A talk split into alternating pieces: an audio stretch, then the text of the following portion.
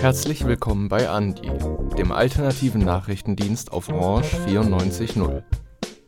Heute, am 28.07., haben wir folgende Themen für euch vorbereitet. Ein Beitrag über die Demonstration vor dem Rammstein-Konzert in Wien.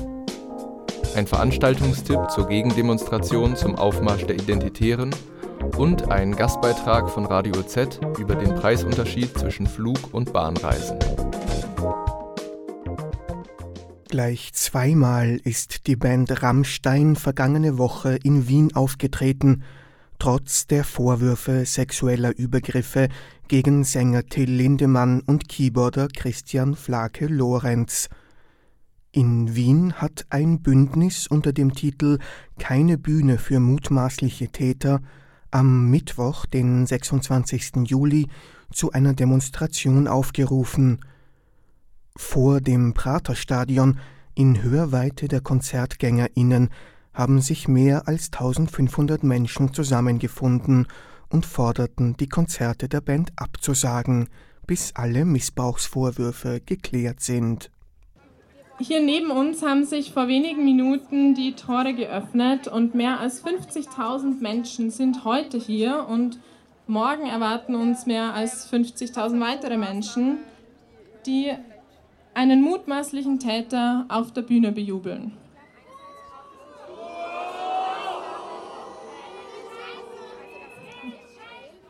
Seit Ende Mai häufen sich die Vorwürfe psychischer, physischer und sexualisierter Gewalt gegen den Rammstein-Frontsänger Till Lindemann und auch mittlerweile gegen ein weiteres Bandmitglied, und zwar den Keyboarder. Wir haben von Beginn an in Form einer Petition, die heute mehr als 17.000 Menschen unterzeichnet haben, die Veranstalterinnen und auch die Betreiberinnen des Stadions aufgefordert, mutmaßlichen Tätern keine Bühne zu bieten. Bis heute haben wir von beiden keine Rückmeldung auf unsere Anfragen erhalten. Der Fall Lindemann stellt in den Augen der Protestierenden nur die Spitze des Eisbergs sexueller Gewalt gegen Frauen dar. Das habe System, meinte Regisseurin und Drehbuchautorin Katharina Mückstein. Männergewalt ist ein kulturelles Problem, das uns alle angeht und uns alle betrifft. Es handelt sich niemals um einen überraschenden Einzelfall. Männergewalt, Männergewalt ist Mehrheitstradition. Männergewalt ist unsere Normalität. Drei von vier Frauen in Österreich erleben im Laufe ihres Lebens sexualisierte Übergriffe. Jede dritte Frau erlebt sexualisierte Gewalt. In den allermeisten Fällen kennt die Betroffene den Täter, weil es sich um ein Familienmitglied, den Intimpartner, Datepartner oder ähnliches handelt. Heute bin ich in erster Linie hier, um meine Solidarität mit denjenigen zu zeigen, die sich getraut haben, über ihre Erlebnisse mit den Mitgliedern und dem Umfeld dieser Band zu sprechen. Dieses öffentliche Sprechen hat einen hohen Preis und ich weiß, dass es viel Mut braucht, viele Nerven und mit großer Angst verbunden ist. Und zwar zu Recht. Ähm, Betroffene von Gewalt haben in der Tradition unserer Kultur den Mund zu halten, insbesondere wenn es um bekannte, mächtige Männer geht. Sich zu Wort zu melden, wird umgehend bestraft. Du wirst verdächtigt zu lügen, dich wichtig zu machen, dir schlägt sehr viel Hass entgegen. Dann kommen die Klagsdrohungen, die Klagen, alles Mittel, um Betroffene zum Schweigen zu bringen und die Verursacher ähm, freizuspielen. In diesem Sinne, mein Respekt und meine Liebe gehen heute an die Betroffenen, die das alles ans Licht gebracht haben. Ich bewundere euren Mut und ich hoffe von ganzem Herzen, dass ihr heilen könnt und dass euer Sprechen Konsequenzen haben wird. Tatsächlich ging Lindemanns Anwalt am Landgericht Hamburg gegen die Whistleblowerin und die Berichterstattung des Spiegel vor. Konsequenzen für mutmaßliche Täter sind hingegen eine Seltenheit, prangerte Mückstein weiter an. Das Rechtssystem ist für Betroffene ein dichter, düsterer Wald und für wohlhabende Beschuldigte ein freies Spielfeld. Aus diesem Grund müssen alle von uns als Einzelpersonen gewillt sein, einen moralischen Kompass zu entwickeln, auch jenseits des Rechtssystems. Ich hätte für Arcadia Live und die Stadt Wien einen kleinen Leitfaden, aber alle anderen sind mitgemeint. Glaubt Betroffenen, weil es keinen plausiblen Grund gibt, sie für LügnerInnen zu halten.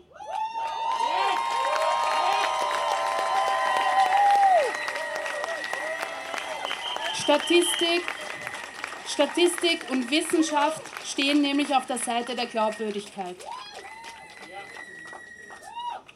Nehmt Vorwürfe ernst, haltet den Mund, spitzt eure Ohren und hört zu. Es ist nicht so schwierig.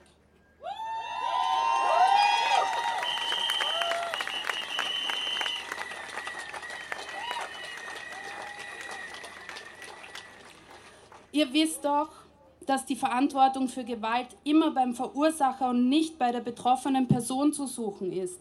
Darum hört endlich auf zu fragen, was wir anhatten, warum wir gerade jetzt sprechen, warum wir keine Anzeige gemacht haben, was, äh, wo unsere Beweise sind und wo unsere Gerichtsurteile sind.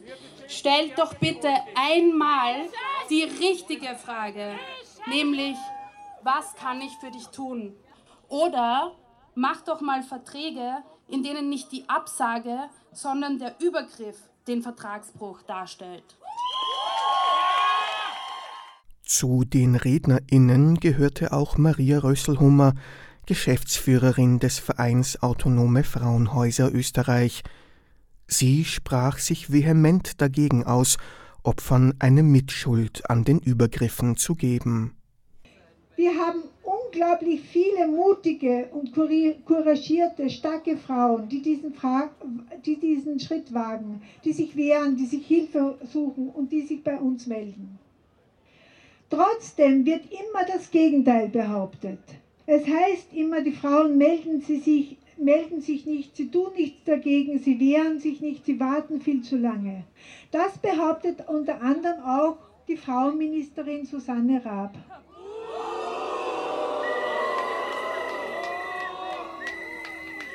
Aber das ist Victim Blaming, das ist Opferbeschuldigung. Es stimmt nicht, denn alleine bei der Frauenhelpline gegen Gewalt unter der Nummer 0800 dreimal die 2, dreimal die 5 verzeichnen wir täglich 25 bis 30 äh, Anrufe pro Frau äh, pro, pro Tag. Das sind ungefähr 5000 Anrufe von Frauen, die Hilfe suchen. Aber auch die Polizei verzeichnet täglich etwa 40 polizeiliche Einsätze, gekoppelt mit Betretungsverboten. Es stimmt also nicht, dass Frauen sich nicht wehren. Rösselhummer warnte auch davor, dass die nachlässige gerichtliche Verfolgung sexueller Übergriffe das Vertrauen in die Justiz untergrabe. Frauen wird es damit umso schwerer gemacht, mit ihren Geschichten an die Öffentlichkeit zu gehen.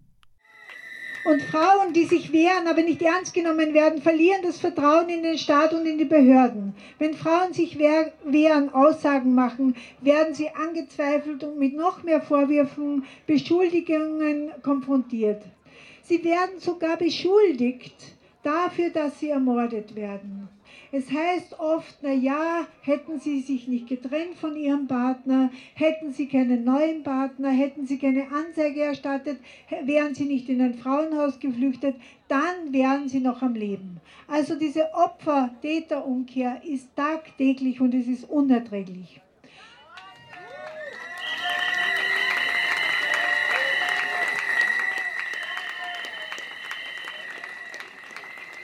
Und viele Frauen fragen uns, was verbessere ich mir eigentlich mit einer Anzeige? Hat es überhaupt einen Sinn anzuzeigen, wenn die Verfahren so lange dauern, wenn meine Anzeige eingestellt wird, wenn er sowieso nicht verurteilt wird? Ja, das sind berechtigte Fragen, denn in Österreich werden nämlich acht von zehn Anzeigen von der Staatsanwaltschaft eingestellt. Und es kommt nur in zehn Prozent und es kommt nur in 10% der Anzeigen zu einer Verurteilung. Das muss man sich einmal vorstellen. Freispruch, Anzeigeneinstellungen bedeutet für die Frauen eine weitere Ohrfeige, eine Demütigung und einen Freibrief für die Täter. Am Rande der Gegendemonstration sammelten sich Fans der Band, die die Protestierenden beschimpften und mit Drohgebärden auffielen. Was reißen du, yo? Anyway, uh, forget that.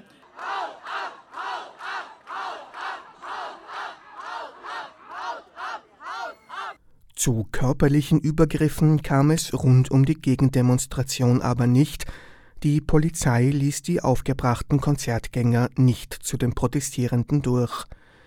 Erst nach dem Konzert wurden zwei ORF-JournalistInnen antisemitisch beschimpft und gewalttätig attackiert. Dem Zuspruch der Fans haben die Proteste jedenfalls nicht geschadet. Beide Konzerte in Wien waren seit Monaten ausverkauft, die insgesamt mehr als 100.000 Karten waren schon kurz nach Verkaufsstart weg. Dieser Beitrag wurde gestaltet von Stefan Resch.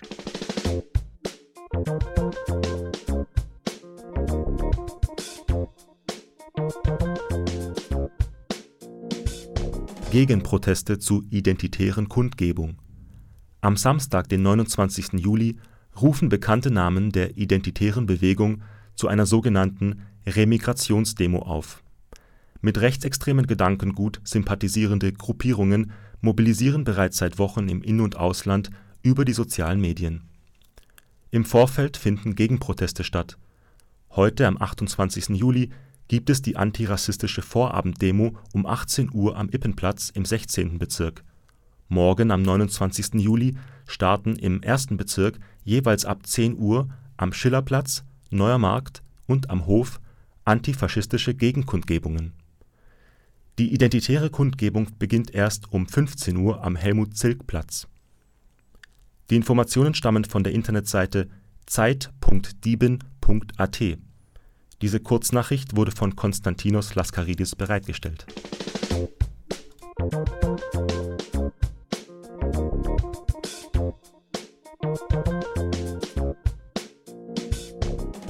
Ich würde lieber Zug fahren, aber fliegen ist billiger. Das ist nicht nur eine Ausrede von Flugreisenden, denen das Klima egal ist, sondern auch von Leuten, die gerne umweltbewusst unterwegs sind, aber einen kleinen Geldbeutel haben. Ist der Flieger in Europa tatsächlich viel billiger als der Zug? Das hat sich Greenpeace näher angeschaut und die Preise auf 112 europäischen Strecken angesehen. Was dabei rausgekommen ist, hat Heike Demmel von Radio Z mit Marissa Reiserer, der Verkehrsexpertin von Greenpeace, erfahren. Sie haben Zug- und Flugreisen unter die Lupe genommen, aber nicht was Komfort oder Verspätungen oder Klimaschädlichkeit angeht vorrangig, sondern sich vor allem die Preise angesehen. Weshalb denn das? Also wir haben ja eben 112 Routen durch Europa verglichen. Was kostet das Zugticket im Vergleich zum Bahnticket? Und da natürlich vor dem Hintergrund, dass Fliegen einfach der schnellste Weg ist, die Klimakrise anzuheizen und es daher einfach wichtig wäre, dass die Bahn immer das günstigste Verkehrsmittel ist. Und in unserer Untersuchungen haben wir leider herausgefunden, das ist aktuell noch überhaupt nicht der Fall. In Europa fährt man aktuell mit der Bahn doppelt so teuer wie mit dem Flugzeug. Viele kennen das ja, ich will ja eigentlich Zug fahren, aber das ist grenzüberschreitend oft gar nicht so einfach und der Flug, der ist einfach viel billiger. Da wird dann doch oft zum Flugticket gegriffen. Wie groß sind denn da die Preisunterschiede nach Ihrer Studie? Im europäischen Vergleich sind die Bahntickets etwa doppelt so teuer wie die Flugtickets. Es gibt natürlich auch einige Strecken, auf denen ist die Bahn günstiger. Das heißt, es lohnt sich auch immer, das zu vergleichen. Aber im Durchschnitt ist eben leider der Flug die günstigere Variante. In Deutschland oder nach Deutschland betrachtet ist es ein bisschen besser. Da haben wir Bahntickets, die etwa 50 Prozent teurer sind als Flugtickets. Und wir haben aber auch Maximalunterschiede gefunden von bis zu 30 Mal so teuren Tickets. Sie haben sich für die Studie ja bestimmte Strecken rausgesucht. Wie kamen Sie denn zu der Auswahl? Ähm, wir haben uns vor allem erstmal angeschaut die Verbindung der europäischen Hauptstädte untereinander. Und darüber hinaus haben wir dann nochmal beliebte Reiseziele wie zum Beispiel Venedig dazu gepackt und Städte, in die es eine gute Nachtzugverbindung gibt, um da auch den Vergleich zu bringen. Aber vor allem eben die europäischen Hauptstädte untereinander, um von einem Land ins andere zu reisen. Sie haben es vorhin ja schon gesagt, dass die Preisunterschiede auch sehr unterschiedlich sind. Stechen denn da bestimmte Strecken besonders heraus, also positiv oder negativ jetzt aus Sicht von Bahnreisenden und aus welchen Gründen dann? Also sobald wir in Richtung Spanien, in Richtung Italien, in Richtung Großbritannien fahren, wird Zugfahren leider besonders teuer. Und in die mittel- und osteuropäischen Länder ist es besonders günstig, Zug zu fahren. Allerdings ist da die Verbindung auch oft schlechter und es fahren weniger Züge, es ist ein bisschen schlechter ausgebaut. Eine der besten Strecken, die wir zum Beispiel gefunden haben, war Berlin-Prag, wo der Zug immer günstiger war als das Flugzeug und wo die Strecke in ungefähr viereinhalb Stunden bewältigbar ist und der Zug sehr, sehr häufig fährt. Und was war so das schlechteste Beispiel aus Sicht für den Zugverkehr? Barcelona-London war eine dramatische Strecke, wo wir eben 30 Mal so viel für das Zugticket gefunden haben. Und das auf einer Strecke, die eigentlich gut bewältigbar wäre in 10 Stunden mit einmal Umsteigen in Paris. Weshalb ist es dann bei dieser Strecke so gigantisch teuer? Also was wir natürlich gemacht haben, ist, wir haben für jede Strecke zu neuen Zeitpunkten uns das angeschaut. Und das war jetzt ein Extremwert. Das heißt, diese Strecke ist nicht immer so teuer, sondern wenn man jetzt eben an einem bestimmten Tag fahren muss und das zufällig dieser sehr schlechte ist, dann kam dieser Maximalpreisunterschied zustande. Ansonsten sind die Flugreisen in Richtung Großbritannien häufig deutlich günstiger als der Zug, weil da sehr viele Billigfluganbieter ähm, unterwegs sind, die die Preise massiv verzerren. Genau, welche Rolle spielen denn diese Billigfluggesellschaften? Also Billigfluggesellschaften sind so das Symbol dafür, was politisch einfach schief läuft. Wir haben da teilweise einen Preis gefunden für 9,90 Euro. Solche vermeintlichen Schnäppchenpreise, die sind nur möglich anzubieten, weil andere die Warenkosten zahlen. Also da werden Arbeiterinnen nicht ordentlich bezahlt. Da wird eben Klimakrise wissentlich in Kauf genommen und angeheizt. Die Kosten davon zahlen wir dann alle mit einem Planeten, der eben deutlich schwerer bewohnbar wird. Und was da auch nicht berücksichtigt wird, ist, dass der Flugverkehr politisch massiv subventioniert wird, beispielsweise dadurch, dass es die Kerosinsteuer aktuell ausgesetzt ist. Genau, auf diese Subventionierung des Flugverkehrs, da kommen wir sicherlich nachher noch zu sprechen. Schauen wir noch mal ein bisschen, wie Sie bei der Studie vorgegangen sind. Sie haben nämlich Bahncard und Vielfliegerrabatte rausgenommen, aber es gibt ja auch Sparpreise. Also wenn ich bei der Bahn früh buche und auch bei Flügen variieren die Preise ja stark. Das ist richtig. Also wir haben, um eine europäische Vergleichbarkeit hinzukriegen, keine Bahncard-Rabatte eingeschaut, weil es die einfach nicht in allen Ländern gibt und es dann total schwer zu vergleichen wäre äh, entsprechendes auch mit Vielfliegerrabatten. Die Sparpreise haben wir aber drin, weil die natürlich, egal aus welchem Land ich komme, möglich sind, dass man diesen Sparpreis in Anspruch nimmt, wenn man früh genug bucht. Und da merkt man auch eine deutsche Besonderheit, dass eben in Deutschland oder nach Deutschland es sich wirklich lohnt, langfristig Bahntickets zu kaufen, weil die in der langfristigen Buchung, also mehrere Wochen bis Monate im Voraus, deutlich günstiger sind als kurzfristig gebucht.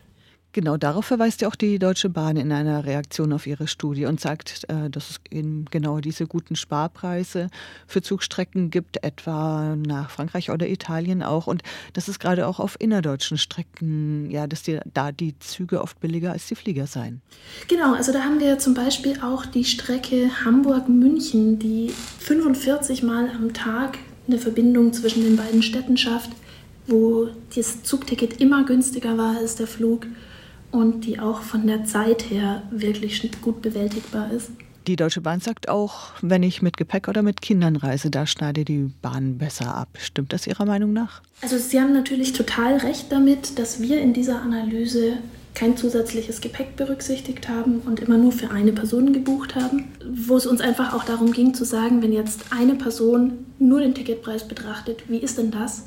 Weil auch hier muss es einfach die politischen Rahmenbedingungen geben, dass die Bahn immer am günstigsten ist. Wir befinden uns mitten in der Klimakrise und es werden einfach immer noch Menschen dazu ermutigt, wenn sie besonders sparen müssen, den Flieger zu nehmen und das darf nicht sein. Und gleichzeitig ist es natürlich wichtig zu berücksichtigen, ich muss auch zum Flughafen hinkommen. Da geht auch noch mal Zeit drauf. Wenn Menschen mit großem Gepäck reisen wollen, ist das natürlich mit der Bahn viel einfacher. Das heißt, die Studie ist natürlich nicht die einzige Wahrheit, aber sie zeigt eben, wenn man die Ticketpreise anguckt, dass da noch sehr viel politischer Handlungsbedarf da ist, damit sich eben alle klimafreundliches Reisen leisten können. Sie setzen sich ja eigentlich für mehr Zugverkehr ein. Wie haben Sie denn die Reaktionen der Deutschen Bahn wahrgenommen? Also was die Deutsche Bahn ja auch sagt, ist, wir brauchen ein faires Spielfeld sozusagen. Aktuell wird der Flugverkehr einfach massiv subventioniert. Während die Bahn für jeden Kilometer zahlen muss, wird Treibstoff für den Flugverkehr gar nicht besteuert. Und auch hier ist die Bahn total auf unserer Seite, dass es da politische Veränderungen der Rahmenbedingungen geben muss. In der Formulierung kann ich mir vorstellen, dass sie vielleicht Sachen anders formuliert hätten. Uns ist aber eben wichtig zu sagen, dass alle Leute ähm, ja, das Recht haben, mobil zu sein und dass es eben nicht sein kann, dass einzelne Leute durch einen Preis ins Flugzeug getrieben werden, sondern dass wir uns da Rahmenbedingungen wünschen, die eben genau das verhindern und gleichzeitig alle Menschen mobil sein lassen. Jetzt gibt es aber auch genügend Kritik an der Deutschen Bahn und deren Verkehrspolitik, gerade was die letzten Jahre angeht, wo auch massiv eingespart wurde, wo die Verbindungen oft schlechter geworden sind, wo jetzt ganz viel repariert werden muss, was lange nicht getan wurde. Genau, auch hier würde ich aber nochmal speziell auf den politischen Einfluss kommen, wenn man sich nämlich die letzten Jahrzehnte anguckt, wo das Geld hingeflossen ist. Und da wurde wahnsinnig viel Geld in den Autobahnausbau gesteckt, wird auch immer noch. Und wenn man eben jahrzehntelang eine Verkehrspolitik macht, die rund ums Auto zentriert ist und alle anderen Verkehrsteilnehmer hinten nachfallen lässt, dann finde ich, muss man sich hinterher nicht wundern, wenn man mit einem ja, wirklich vernachlässigten Bahnsystem rauskommt. Wir haben ja nächstes Jahr stehen uns auch die Generalsanierungen bevor. Das wird, denke ich, notwendig, aber wirklich schmerzhaft. Sie fordern ja eine Besteuerung des klimaschädlichen Luftverkehrs und kritisieren auch, dass Fliegen subventioniert wird, während Bahngesellschaften hohe Abgaben zahlen müssen. Wie stark ist denn da das Ungleichgewicht? Die fehlende Kerosinsteuer verzerrt die Preise.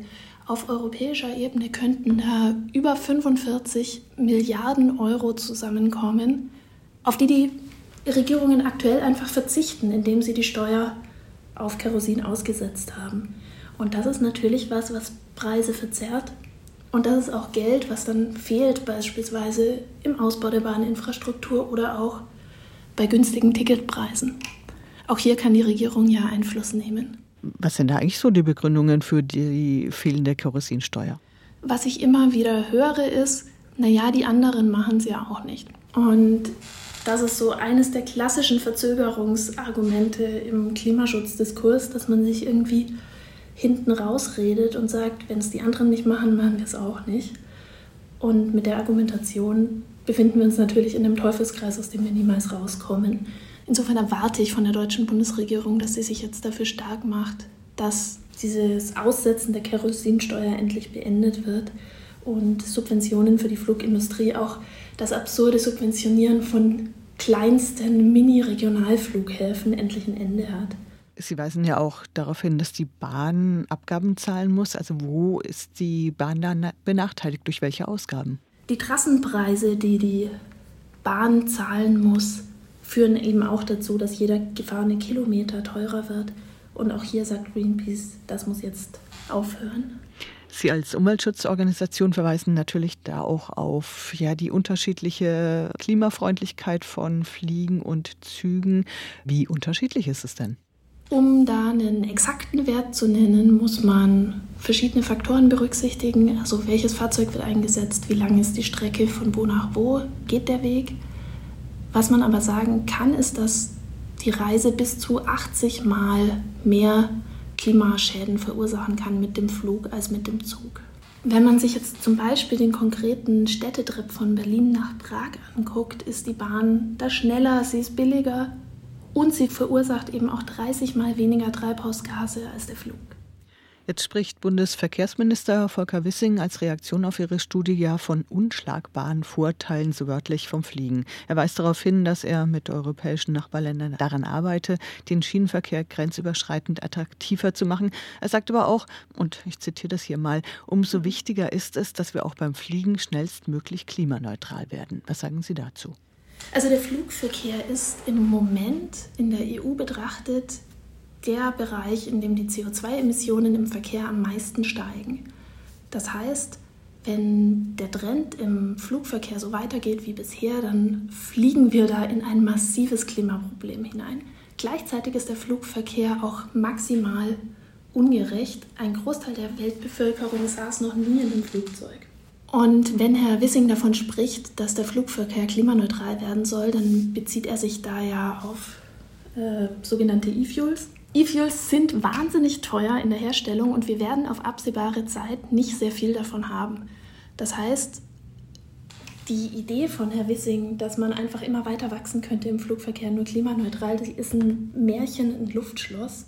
Und was wir brauchen, ist eine wirklich gute Alternative, nämlich eine ausgebaute Bahninfrastruktur, damit wir nicht in eine Situation kommen, in der dann nur noch reiche Leute mobil sein können, sondern in der wir eben als Europa weiter ein gut verbundener Kontinent sein können. Bundesverkehrsminister Wissing ist ja nicht gerade als die Speerspitze der klimafreundlichen Mobilität bekannt. Wie sieht es denn da bei anderen Ländern oder von EU-Seite aus? Also wir haben leider im ganzen Kontinent das Problem, dass die Bahn im Vergleich zum Flug vernachlässigt wurde und auch, dass die Bahn im Vergleich zum Auto vernachlässigt wurde. In der Vergangenheit war es leider länderübergreifend die Idee, möglichst schnell mit dem Auto, möglichst schnell mit dem Flugzeug. Und das sind Entscheidungen der Vergangenheit, gegen die wir jetzt ankämpfen. Ähm, die Kerosinsteuer ist ja auch ein europäisches Problem, das wir lösen müssen. Und ähm, in anderen Ländern haben wir teilweise sogar noch eine schlimmere Situation dahingehend, dass Flugpreise und Bahnpreise gleich besteuert werden von den Tickets her. Was fordern Sie denn jetzt als Ergebnis aus dieser Studie? Also wie kann Zugfahren mindestens ebenso günstig oder, oder günstiger als Fliegen werden? Also eine unserer Forderungen ist, das Aussetzen der Kerosinsteuer muss jetzt beendet werden. Es kann nicht sein, dass Treibstoff in Flugzeugen nicht besteuert wird. Die über 45 Milliarden, die damit zustande kommen, müssen in den Ausbau der Bahninfrastruktur und in bessere, günstigere Tickets gesteckt werden. Und gleichzeitig braucht es natürlich auch einfachere Buchungssysteme. Es kann nicht sein, dass ich mehrere Sprachen sprechen muss, wenn ich grenzüberschreitend reisen will mit dem Zug. Und wir brauchen einen Ausbau der Bahninfrastruktur, damit die eben bequem und pünktlich ist. Von Österreich aus gibt es aus der geprüften Auswahl im Übrigen nur zwei Ziele, die man per Bahn im Durchschnitt günstiger als per Flug anreisen kann. Berlin und Zürich. Für uns geht es jetzt auch in den Urlaub, denn wir gehen mit Andi in die Sommerpause. Das bedeutet, wir sind erst Anfang Oktober wieder für euch da. Bis dahin könnt ihr all unsere Sendungen auf cba.media nachhören. Auf Wiederhören.